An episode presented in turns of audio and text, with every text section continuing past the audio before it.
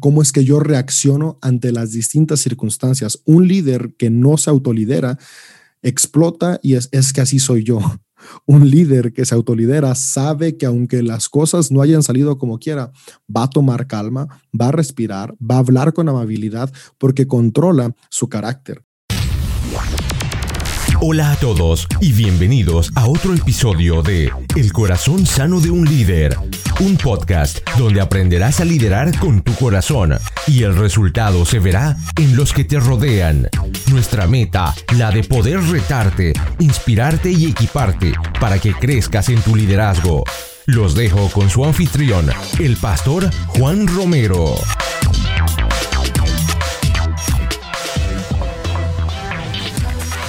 Bienvenidos a un episodio más de este podcast, El corazón sano de un líder. Les habla su servidor y su anfitrión Juan Romero. Gracias por acompañarnos de nuevo en este episodio. Y si estás aquí por primera vez, gracias por darnos la oportunidad de entrar a tu vida, de ser parte de ella y de poder traer herramientas de ayuda a tu crecimiento personal. Ya estamos en el episodio número 79, así que si estás escuchando este episodio, este episodio, el 79, y creo que es el episodio número 10 de la temporada número 3 de estar al aire. Y como en cada semana, hoy tenemos un invitado especial para nuestro podcast. Es un amigo no solamente del podcast, sino que también es amigo de casa. Nuestro invitado hoy es David López. Es músico, emprendedor, comunicador, coach espiritual. Él es casado con Julieta y junto con ella tienen dos hijos, dos hijas, perdón, Eleonor y Amelia. Desde hace dos años es parte del staff de CDO una iglesia fundada hace ya 30 años por sus padres en un lugar que se llama San Francisco del Rincón, México. Y en los últimos años, en los últimos cinco años, eh, David ha liderado la visión de la iglesia en la transición a ser una comunidad de fe inclusiva, en donde cada persona que llega es aceptada tal como es. Y no sé si tú has escuchado este dicho, todos pueden ser líderes. Pero en realidad, ¿qué significa esta frase? Más importante aún, ¿cómo es que esto es tan relevante para nuestra organización y para nuestra gente? La respuesta práctica que yo siempre digo es pensar en el liderazgo eh, en términos de carácter, no de posición y no de título. Un líder es alguien que en cualquier nivel ha captado la capacidad de hacerse cargo de sus pensamientos y de las consecuencias de sus pensamientos, se hace cargo de sus acciones y las consecuencias que tienen esas acciones. Entonces, hoy hablamos de el liderazgo comienza con nosotros y lo hablamos con David, porque creo que él tiene una experiencia, porque lo ha vivido y porque él puede enseñarnos esa herramienta que de pronto estamos necesitando, cómo poder ver que el liderazgo comienza en nosotros y cómo comenzar a trabajar en ello. Así que vamos con David y la conversación.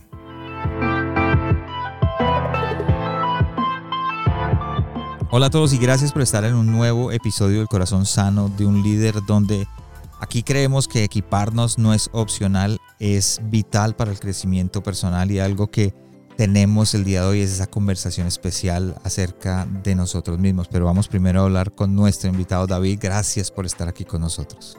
No, Juan, es un, un gusto estar acá contigo. Es un honor estar en, en tu podcast que realmente me ha servido mucho. Como líder es, un podcast del cual he tomado muchas herramientas y me siento muy contento de, de estar contigo. Además de que ya hemos conversado en otras ocasiones y, y, siempre es muy ameno platicar contigo. Sí, y David, para que los que nos escuchan, David es no, no solamente es amigo del podcast, es amigo de la casa. Ah, hemos hablado varias veces y, y, pues hablamos esta semana y decíamos, bueno, que, que qué tema puedo yo traer al corazón sano de un líder y hablamos acerca de, de cómo liderarnos nosotros mismos y sin importar si eres eh, padre, si eres madre, si eres tía, tío o si no tienes el título de líder, tu carácter define eso. Entonces vamos a hablar de eso un poco con, con David, pero antes de entrar en ese tema, David, dinos dónde estás y qué mueve tu corazón.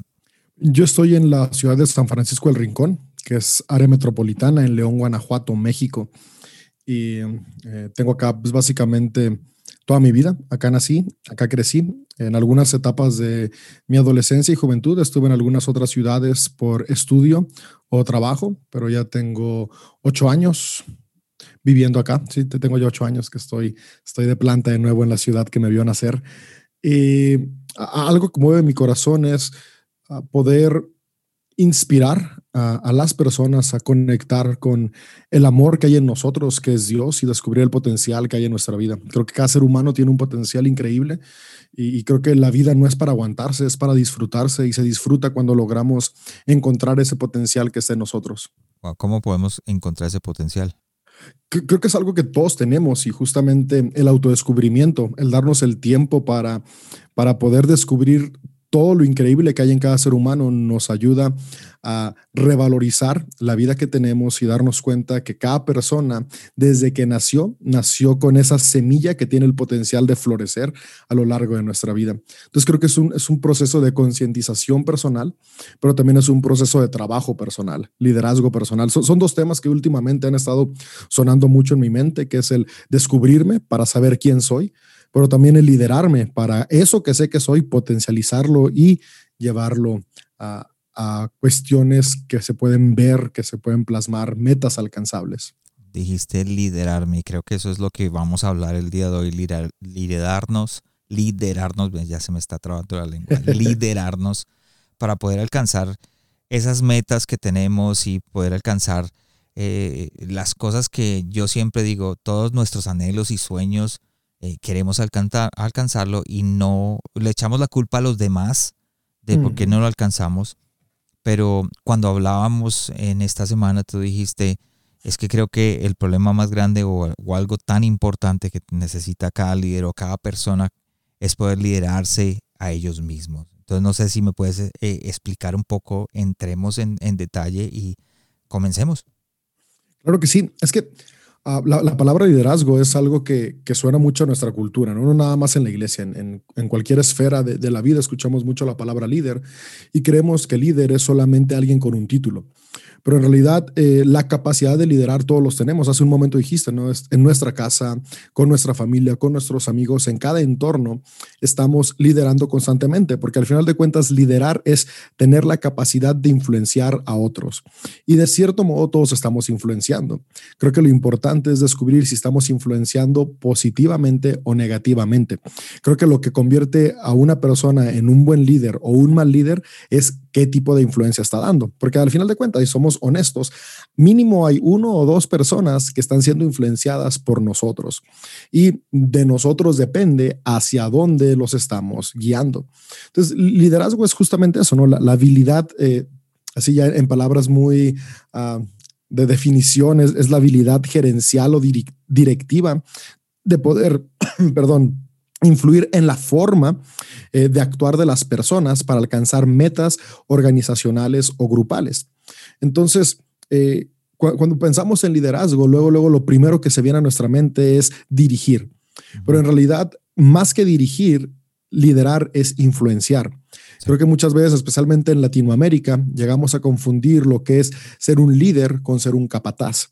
Y creo que muchas veces eh, se pierde ese enfoque y por eso organizaciones, familias, empresas no avanzan a cumplir el potencial que tendrían porque no hay en realidad un liderazgo, hay un capataz que está empujando a los demás en lugar de un líder que está marcando el camino para los demás. Sí, me eh, acuerdo, me acuerdo, hablaba, perdón que me, que, que, que meta. dale, amigo, dale, esta es la plática, así es. Me acuerdo, el pastor Iván eh, Pirela decía, hay veces eh, confundimos seguidores, ¿cómo es? Influencers como líderes. Samuel eh, Uribe está también en nuestro podcast y él decía a veces creemos que el influencer es un líder que tiene autoridad y resulta que no es así, simplemente tiene seguidores. Confundimos el líder.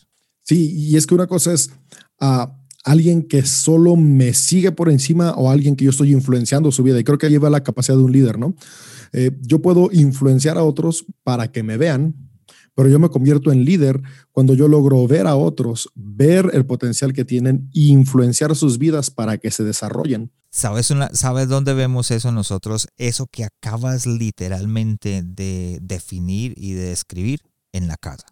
El, el papá, el papá ve a sus hijos, qué potencial tiene, cómo podemos influenciar en él para que alcance sus sueños y sus metas. Así es, sí, creo, creo, que todos los padres, padres y madres, es uno de nuestros principales privilegios, poder liderar a nuestros hijos. Yo tengo dos hijas, tengo, son pequeñas aún, mi hija mayor el domingo está por cumplir tres años y mi hija menor tiene un año y medio.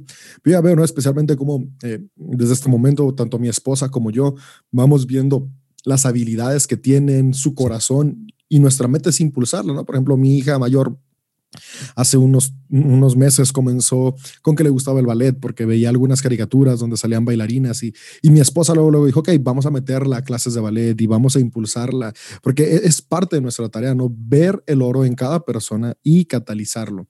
Y, y eso es lo que un líder hace, influencia, pero, pero eso lo hacemos desde lo que tenemos y creo que aquí es donde entra la, la importancia de para yo poder liderar a otros, primero tengo que liderarme a mí, porque un líder, su, su herramienta principal es la influencia, es mi capacidad de influir en los demás. Y influenciamos a otros lo que somos. Yo no puedo influenciar a alguien lo que yo no soy. Yo no puedo darle a alguien lo que yo no soy. Y es que la cosa es que a veces pensamos que liderar es tener la fórmula perfecta. Y a mí me pasó. Yo, yo te hablo de mi experiencia. Yo mucho tiempo pensé que, que ser un buen líder era tener la fórmula, ¿no? Eh, cuántas reuniones tener, cuánto tiempo deben de durar las reuniones con tu equipo, eh, las estrategias, los planes, que todo sea simple y entendible. Y claro que eso es importante. Pero al final de cuentas, los resultados no se logran teniendo un buen plan. Los resultados se logran teniendo un buen líder. Y por eso me encanta tu podcast, porque tu podcast habla del corazón sano de un líder, es decir, un, un líder con un corazón sano eh, que tiene algo que dar puede influenciar a otros de manera positiva. Entonces, creo que la importancia del liderazgo comienza en uno, porque tenemos que darnos cuenta qué es lo que yo tengo para dar a los demás, cómo estoy yo para guiar a otros. Y tú dijiste algo tan importante, em, de que tenemos que tener algo positivo. Y creo que ahí eh, podías no sé si, si podemos entrar un poco eso para que, nos expliques un poco, un poco más, pero yo a veces pienso que si nuestros pensamientos son positivos, pues vamos a influenciar a la gente a que sea positiva.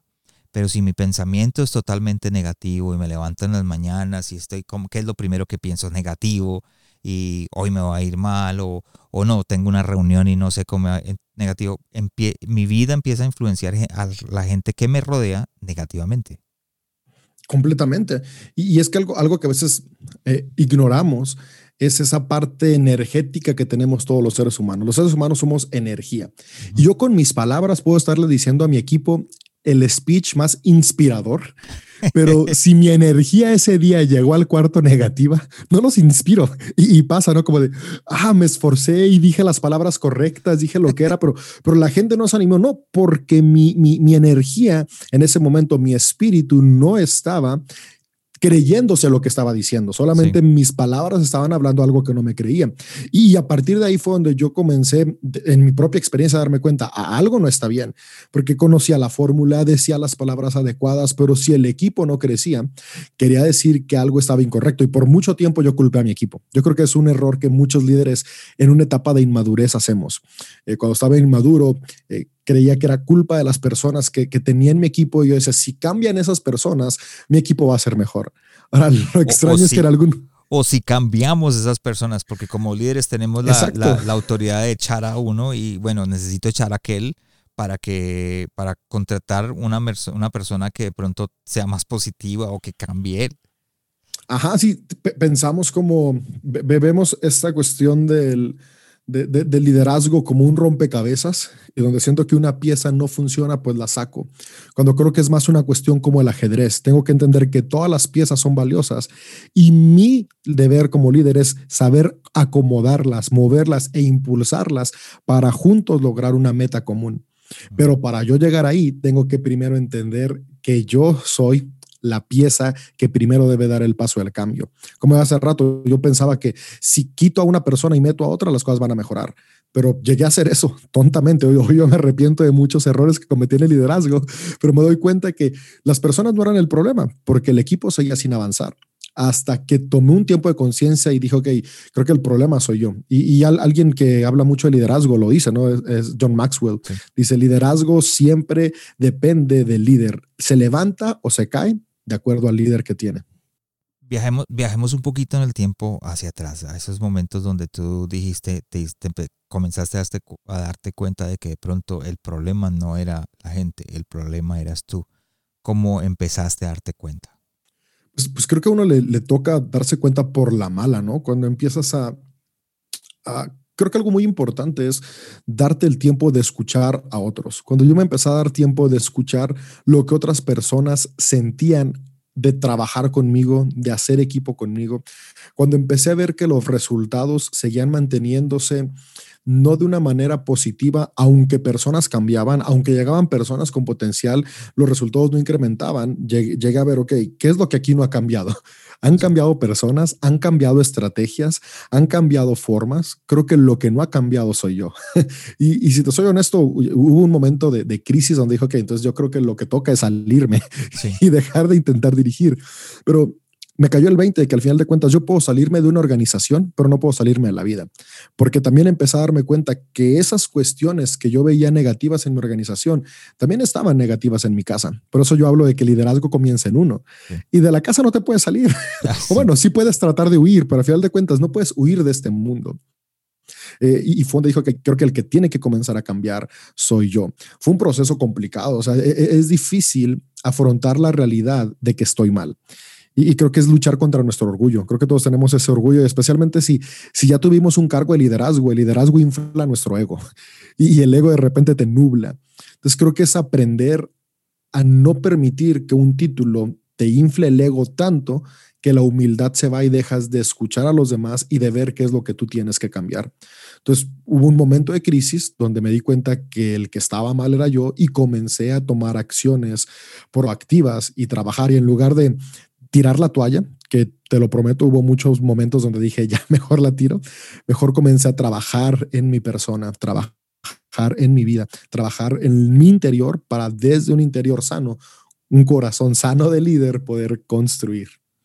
Uno, hay un, hay un dicho, uno tiene que, eh, lo aprendí en inglés y cuando empecé a, a, a, a estudiar el liderazgo, eh, es donde dice, we lead by example, eh, lideramos por medio del ejemplo, dando ejemplo eh, a las personas alrededor, es como en realidad vamos a hacer el impacto. Y si no estamos liderándonos a nosotros mismos internamente, la pregunta que tenemos que hacernos, y creo que, que es lo que entiendo, estamos, la pregunta es, ¿estamos siendo el mejor ejemplo que podemos ser?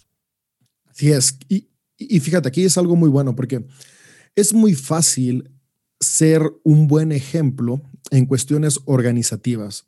Por ejemplo, en, mi equipo yo era el que llegaba primero.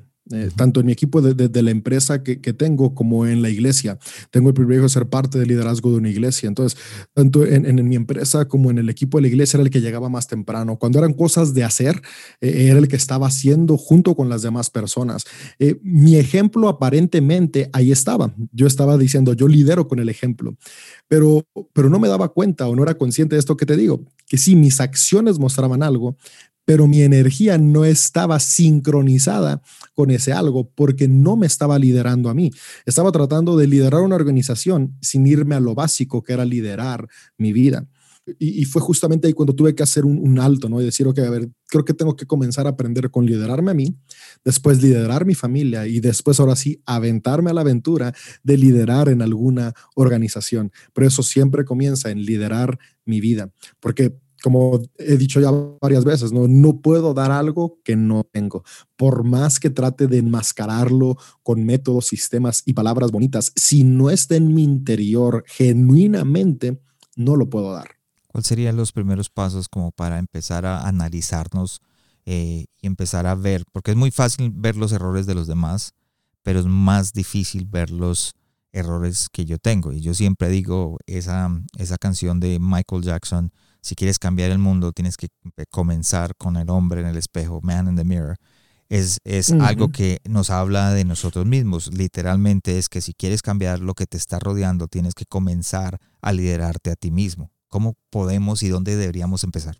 Mira, creo que honestamente como humanos, empezar solos es difícil porque justamente eh, estas máscaras del ego eh, están ahí para tratar de protegernos, pero digo protegernos entre comillas, aquí los, no nos están viendo que estamos en, en video, pero hago comillas, porque es, es como, como, la negación, ¿no? E, el negar, no aceptar que tengo un problema. Algo que yo hice por, por un consejo que alguien me dio y decidí escuchar, y creo que aquí esa es la primera clave, estar abiertos a escuchar el consejo de alguien más, fue recurrir a un profesional. Uh, yo pude notar un cambio abismal en mi liderazgo personal, comenzar a liderarme, cuando estuve abierto a comenzar un proceso de terapia con un terapeuta profesional especializado en, en comprender nuestros pensamientos, nuestras actitudes. Y ya lo que me encanta del terapeuta es que el terapeuta un buen terapeuta no te va a decir qué hacer. Un buen terapeuta te va a ayudar a encontrar en ti lo que tú tienes que cambiar. Exacto. Entonces, ese fue el primer paso, ¿no? Creo que el primer paso fue abrir mis oídos al consejo de otros y el segundo, estar dispuesto a ser vulnerable frente a un profesional.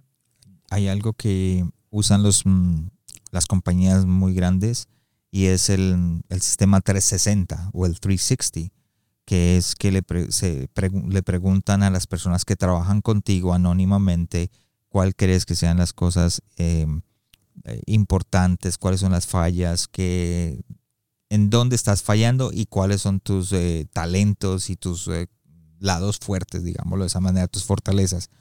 Y luego te sientas con esa persona y hablas y te muestra sinceramente lo que la gente dice y hay veces es duro porque yo lo he tomado y me lo han hecho a mí varias veces en las empresas que yo he trabajado profesionalmente y me dicen esto es lo, que tienes que fallar, cambiar. Entonces es como que llegar y ¡pum! te pegaste contra un muro.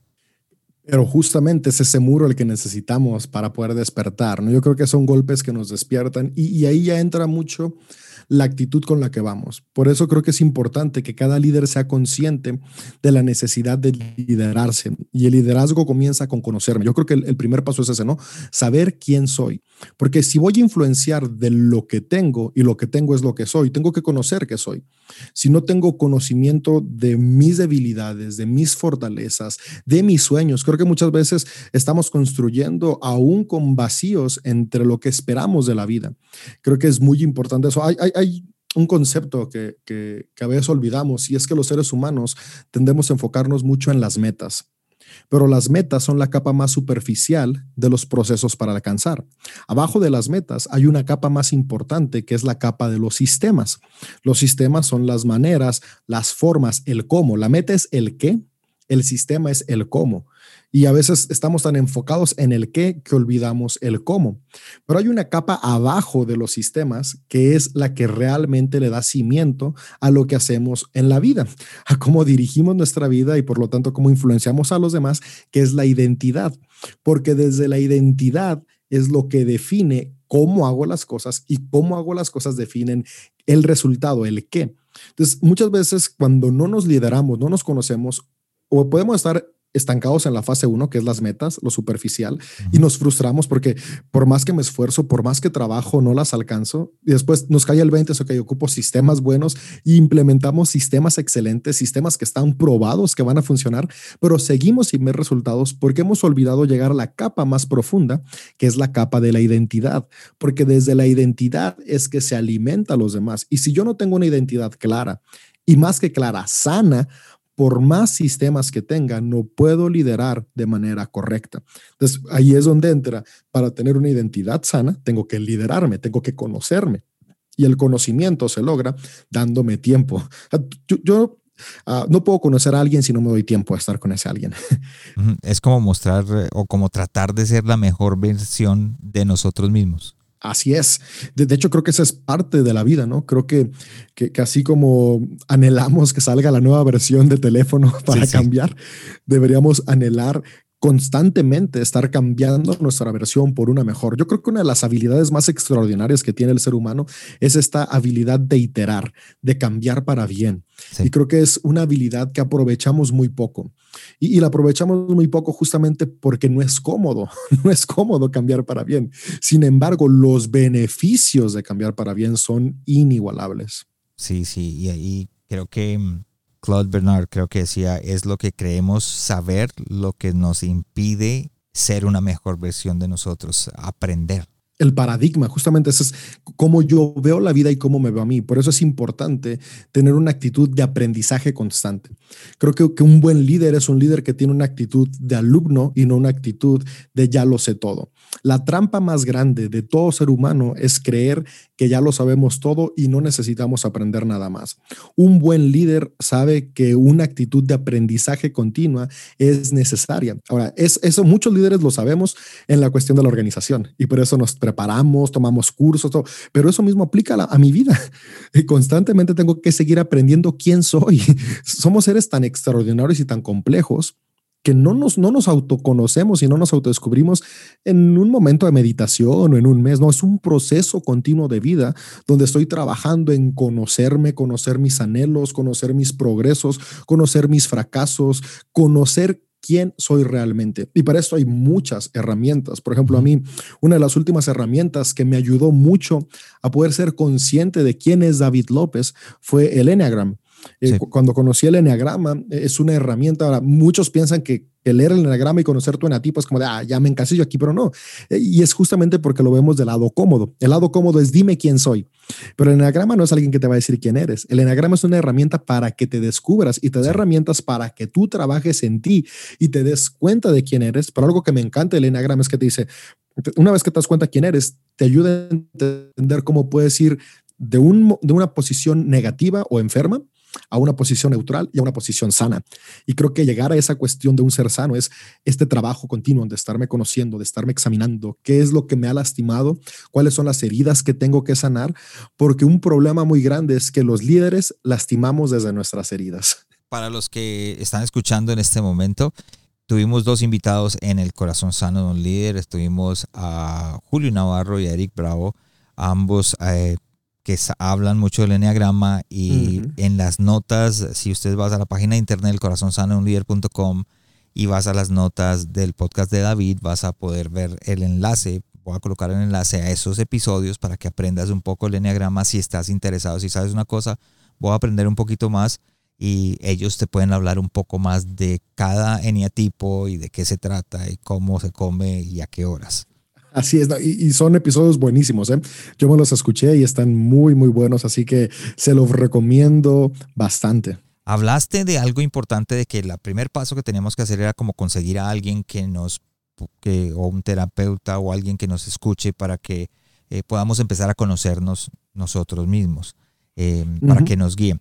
Y hay algo que yo siempre he aprendido. Creo que nosotros, hay una palabra en inglés que me gusta que se llama accountability o, alguien que te hace accountable y he tratado de, de, traducirle al español y, y, la palabra es rendir cuentas. Entonces, creo que hay veces nosotros necesitamos para poder conocernos, eh, conocer nuestros errores, porque a veces eh, tendemos la tendencia de caer en el mismo error constantemente. Y mm, un ejemplo, yo hablando aquí hay veces, cuando arranqué, las personas que me escuchan en los primeros podcasts, yo decía y, a, y, a, y alguien vino y me dijo, ¿tú sabes que tú dices eso? Yo, no, yo no sabía. Dice, sí, escucha los podcasts. Entonces empecé a escucharlos y, y, ah, y me di cuenta que lo hacía. Entonces esa persona me hizo caer en ese error. Y lo mismo pasa en nuestra vida. Nosotros necesitamos esa persona que venga y nos diga, estás haciendo y a en la manera en que manejas tu empresa, estás haciendo IA en la manera en que estás siendo padre, estás haciendo IA en la manera en cómo estás liderando tu grupo. Entonces, ¿cómo podemos buscar esa persona que, nos pueda eh, hacer responsables de nuestros actos? Yo creo que en, esta parte también hay capas y creo que tenemos que ser muy inteligentes, muy sabios en a quién le prestamos nuestros oídos y qué tanta influencia le damos a cada persona. Sí. Creo que una de las razones por las que muchos le llegamos a huir, a, rendir cuentas, es porque tuvimos experiencias negativas en algún momento de nuestras vidas. Y, es que regreso al mismo, al mismo punto. Tal vez las personas que nos llegaron a defraudar al nosotros confiarle, no era su intención, simplemente eran personas que tampoco estaban sanas o tampoco estaban preparadas. Entonces yo creo que aquí hay, hay tres tipos de voces que tenemos que escuchar. Y creo que la, la, capa más superficial, otra vez regresando a las capas, es la voz de nuestros amigos, gente con la que estamos siempre. Ahora, tal vez ellos no van a tener siempre el mejor, con, el mejor consejo, pero siempre van a ser honestos porque son los que nos conocen, son los que han visto nuestras debilidades y nuestros aciertos a lo largo de la vida. Entonces, creo que una de las voces a las que tenemos que estar atentos es la voz de nuestros amigos y familiares. Ahora, por lo mismo, por la misma cercanía que hay, tendemos a ignorar esas voces, pero creo que estar abiertos, tener la apertura a escuchar qué me dice mi familia, qué me dicen mis amigos, me va a ayudar a mí a tener una capacidad, a un conocimiento aún mayor de mis fortalezas y más importante, mis debilidades. Entonces creo que esa es la primera capa, tener la humildad de escuchar a quienes me rodean. Pues después viene una segunda capa, que es la capa de los mentores. Y creo que aquí es donde empezamos a escoger y seleccionar aún con más sabiduría a qué personas voy a, abrirles lugar para mi vida, porque al final de cuentas un mentor uno lo escoge, así como los amigos. La familia no la escoges. La familia llega y uno aprende a amarla, pero los amigos los escoges y los mentores también. Entonces yo creo que tenemos que tener sabiduría a qué mentores tomamos, a qué mentores les confiamos nuestra vida y algo que tenemos que buscar. Por eso es importante la identidad. Cuando yo tengo clara mi identidad, yo busco un mentor que es lo que yo quiero llegar a ser. Entonces yo empiezo a analizar, a ver, ok, esta persona, y, ocupamos mentores en distintas áreas. También eso es importante. A veces pensamos que con un mentor lo hacemos, no, ocupo un mentor como padre. Entonces yo empiezo a ver qué, hombre conozco mayor que yo, que, que, ya sus hijos son mayores y los educó como yo quisiera educar a mis hijos. Aunque entonces yo quiero ser un buen padre, busco un buen padre para que sea mi mentor. Después tengo un negocio. Entonces, ¿qué empresario conozco que, que o, o, con qué empresario quiero tener una relación que me inspira a su manera? Tiene una empresa sana, entonces voy y soy mentorado por él. En la, cuestión espiritual, ¿qué pastor conozco que, dirige la iglesia como yo quisiera dirigirla? El tipo de pastor que quiero ser, voy, lo busco y soy mentoreado por él. Entonces, ese es un trabajo que hacemos nosotros. Yo, yo hubo mucho tiempo que, que pensaba, es que a mí no me llega un buen mentor. Pues es que el mentor no llega, yo lo busco. Y es una amistad, una, una relación que tengo que cultivar, pero que yo tengo que darme el tiempo de buscar quién me va a mentorear. Y en la tercera capa, la más profunda, está el terapeuta profesional. Yo creo que esta es la que más tabú tiene, porque llegamos a pensar que un terapeuta es para el que está mal. Pero yo algo he aprendido, un terapeuta es para todos. La, terapia psicológica profesional es como el ejercicio. Ah, ah, hay personas que no tienen el hábito del ejercicio, se enferman y tienen que hacer ejercicio porque ya no hay de otra. Y hay personas que hacen ejercicio para no enfermarse. Entonces yo creo que la terapia profesional tiene esta misma cosa. Tú puedes ir a terapia preventiva antes de que estallen las cosas, tener un proceso de salud emocional y mental, o tal vez te va a tocar llegar en un proceso donde ya no hay de otra más que ir. Pero, pero la, la, cuestión importante que yo veo en tener un terapeuta profesional es que es gente que se preparó específicamente para ayudarte a comprender los sistemas cognitivos que tenemos cada ser humano, para ayudarnos a entender esas partes que un mentor, por muy bueno que sea, no nos va a poder explicar. Un pastor, por muy bueno que sea, no va a poder llegar a esas cuestiones que solo un profesional puede hacer. Entonces, yo considero estas tres capas importantes. El poder ir a estos profesionales, a estos mentores, a estos familiares que de pronto nos puedan decir, bueno, hay que estás trabajando en esto, tenemos que trabajar en aquello, o que de pronto nos hagan ver o caer en cuenta de nuestra perspectiva. Entonces, creo que, que lo más difícil eh, como persona es poder cambiar esa perspectiva. Si esa, si esa es mi perspectiva, esa es la verdad para mí. Pero ellos eh, nos cambian esa verdad a la, a la realidad, a lo que en realidad somos, a lo que somos líderes. ¿Qué tan difícil es poder cambiar? ¿Por qué parece que fuera como que ahí es donde más patinamos? Cuando la gente nos dice tienes que levantan la banderita y dicen tienes que, mira, aquí hay un error y de pronto decimos, no, no queremos cambiar esa perspectiva. Creo que una de las cosas que lo hace más difícil es la errónea idea de que el cambio es malo tendemos a pensar que cambiar no es bueno, tendemos a pensar que es que así soy es lo que me enseñaron, es como crecí y así debe ser. Entonces creo que el primer paradigma que tiene que cambiar en nuestra mente es que el cambio es bueno, el cambio es positivo. Eh, y, la segunda es reconocer que comenzar a cambiar es difícil. Eh, yo lo veo como construir, ¿no? Es, es como cuando vas a levantar un edificio. Los cimientos es lo más caro, lo más tardado y, y lo que a la larga no se ve, está ahí enterrado, pero es lo que sostiene el edificio.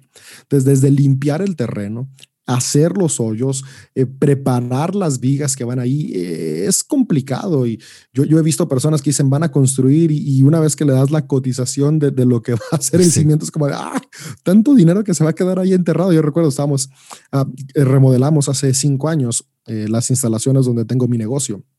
Y, y, cuando remodelamos, ver el costo de los cimientos es, tanto dinero, por eso va a sostener los dos, tres pisos que van a estar arriba.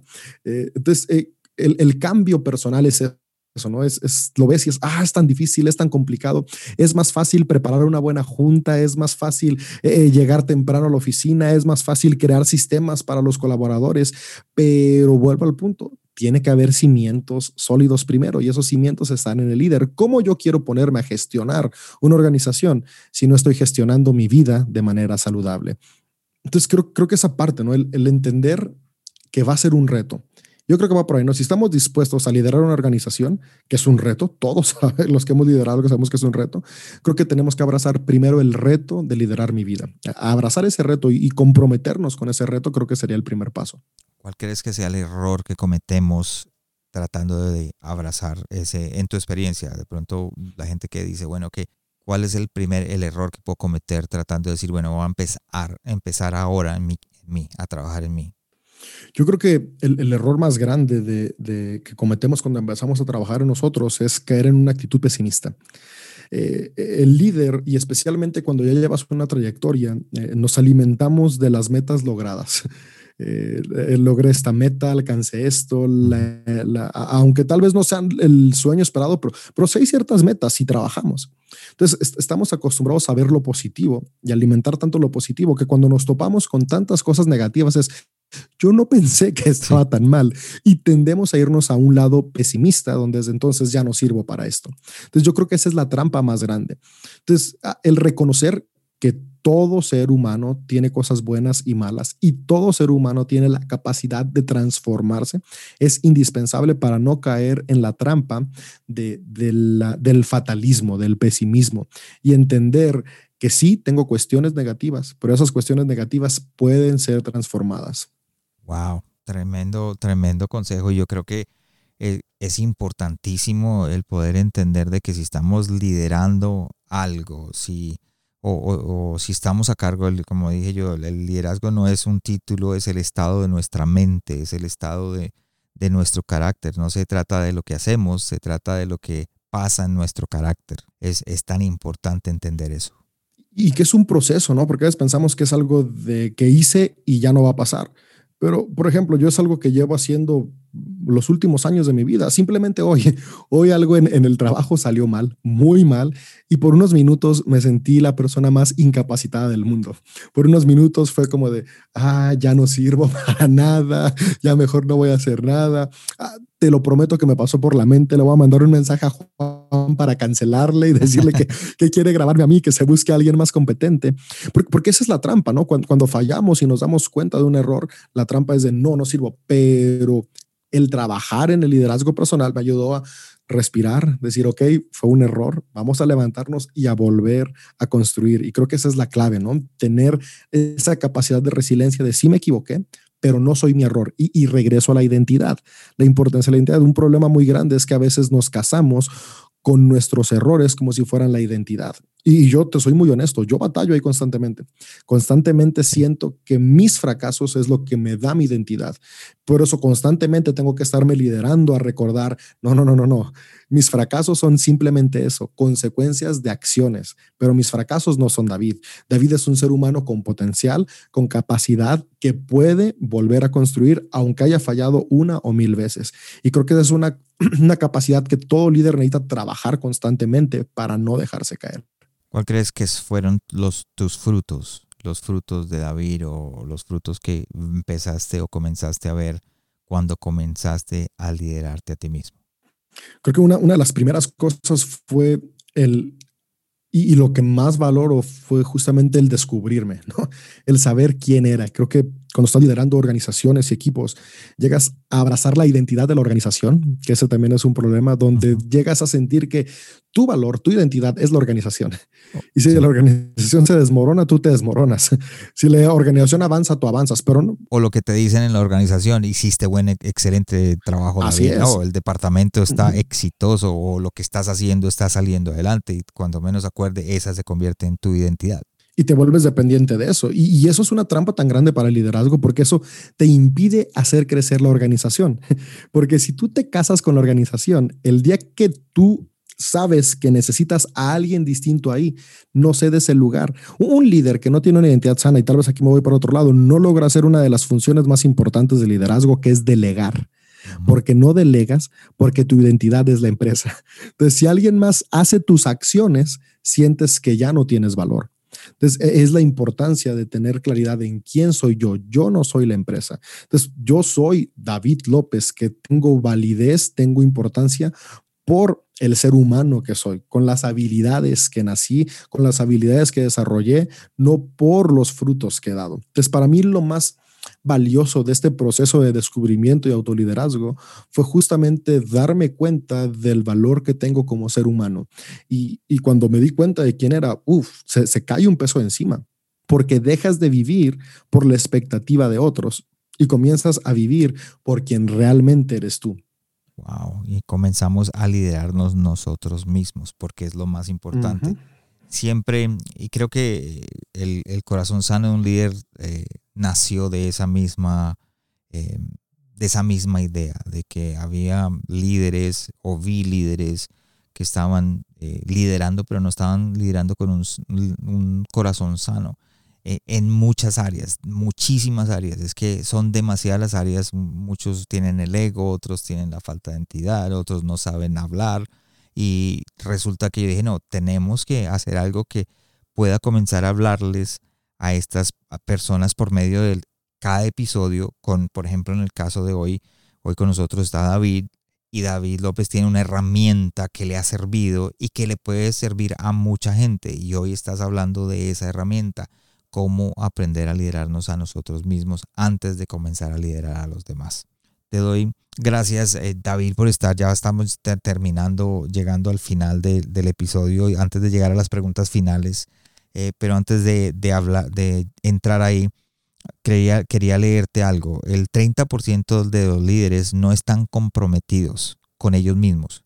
Entonces, ¿cómo queremos que las personas se comprometan con ellas mismas si no estamos nosotros comprometidos con nosotros mismos? Y, eso es algo que, sucede mucho, ¿no?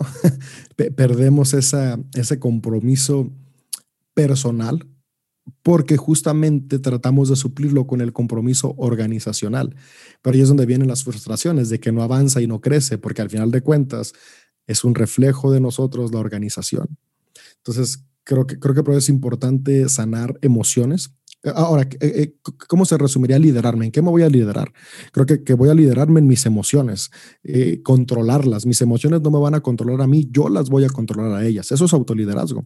Autoliderazgo es controlar mi carácter, saber, saber controlar eh, cómo, cómo es que yo reacciono ante las distintas circunstancias. Un líder que no se autolidera explota y es, es que así soy yo. Un líder que se autolidera sabe que aunque las cosas no hayan salido como quiera, va a tomar calma, va a respirar, va a hablar con amabilidad porque controla su carácter. Voy a, voy a controlar, a liderar mis relaciones, voy a liderar mi tiempo. Y eso es muy importante. Creo que muchos líderes no administramos bien nuestro tiempo y ahí es donde tenemos muchas fallas. Yo últimamente he estado tan... Eh, consciente de la urgencia que tengo de aprender a liderarme en el tiempo, porque creo que entre mejor administre mi tiempo, voy a ser más eficiente como líder en mi casa, como líder en mi trabajo, como líder en la iglesia, como líder en la sociedad. Administrar finanzas, o sea, saber liderar finanzas. Y, algunos dicen, es que yo no soy el encargo de finanzas de mi organización, pero eres un líder y las finanzas también son importantes. ¿no? Son, al final de cuentas son, son focos que podemos ver de qué tan bien o mal nos estamos liderando. Finanzas, relaciones, emociones, carácter, eh, tiempo, eso nos va a ayudar entre yo mejor sea con esos aspectos, voy a ser un mejor líder en la organización que esté. Wow, gracias David por compartir con nosotros y ya entramos en las cinco preguntas finales del episodio, como tengo tradición eh, eh, de preguntarle a mis invitados. Y la pregunta, la primera es, de los hábitos que tienes diariamente, ¿cuál es el que más ha afectado tu liderazgo? El hábito que más ha afectado mi liderazgo es la meditación diaria tomar un tiempo diario para meditar. Hago tres tipos de meditaciones, que es la meditación de concientización. Esta es eh, tomar un tiempo para concientizarme justamente eh, quién es David, cuáles han sido los aciertos de David y cuáles son las fallas que tiene que trabajar y que cambiar. Eh, hago otro tipo de meditación, que es la meditación de programación. Eh, creo en la programación neurolingüística, creo que nuestras palabras tienen poder de influenciar en nuestro entorno. Entonces es una meditación donde me programo para avanzar en mi vida, ¿no? Donde me estoy recordando el potencial que hay, donde estoy recordándome las habilidades que hay.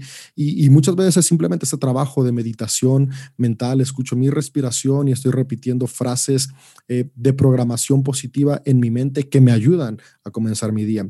Y la programación de conexión espiritual, que es darme cuenta que soy parte de algo más, que hay una fuerza superior que está ahí, que está en todos, que está en mí, ser consciente de esa fuerza superior que es Dios, que es el amor me ayuda a comenzar mi día a liderar desde el amor y no desde el egoísmo. Entonces, estas tres meditaciones a mí han sido eh, hábitos diarios que me han ayudado mucho. Espectacular y excelente para, y, vuelvo, cada, cada, cada episodio la respuesta es diferente porque creo que cada uno de nosotros somos diferentes y que cada uno de nosotros fuimos cableados de diferente manera y como que yo digo, Dios nos dio una forma diferente de conectar con Él, una forma diferente de, liderarnos a nosotros mismos y la tuya es espectacular. Gracias David por compartir. La número dos, ¿cómo te estás preparando para el siguiente paso en tu llamado? Algo que estoy haciendo muy intencional ahorita es sanar mis emociones. Eh, hace unos tres años que comencé este proceso consciente y, darme cuenta de esas cosas que aún tienen que sanar. Eh, lo estoy trabajando ahorita, estoy trabajando mucho con la cuestión de la autoestima, el saber que mi validación, justo lo que hablamos hace rato, no viene de lo que otros digan, sino del de, saber quién soy. Eh, estoy trabajando con, con esas heridas que tal vez arrastramos de la infancia que me impiden avanzar. Ese es un paso importante que ahorita estoy dando porque entiendo que para cumplir mi llamado, tengo que ser una persona con un corazón sano. Y, la segunda cosa que estoy haciendo es administrar mi tiempo. Como te dije hace rato, aprender a administrarlo es, es una de las debilidades que noté que tenía. dije, si esta es una debilidad, tengo que aprender. Entonces, todavía no tengo todas las respuestas, todavía no he logrado administrar mi tiempo como quiero, pero por eso es donde me estoy preparando y me estoy equipando. Y creo que es tan importante, por lo menos en, en Canadá y en Estados Unidos pagan por la hora y te pagan por lo que, por el valor que tú tienes. Y ese es tu tiempo. Entonces, hay personas que le pagan 13 dólares la hora, como otras personas que le pagan 80 dólares la hora. Entonces, es tu tiempo lo más valioso que tú tienes. Yo siempre le hago una pregunta a los jóvenes cuando hacía, cuando hago las reuniones o cuando me invitan a hablar, eh, ¿qué valor tienes? Y empieza en tu tiempo. Yo les digo, ustedes tienen, ah, bueno, no tenemos dinero, no tenemos, no, el, el, lo más valioso de este mundo es tu tiempo.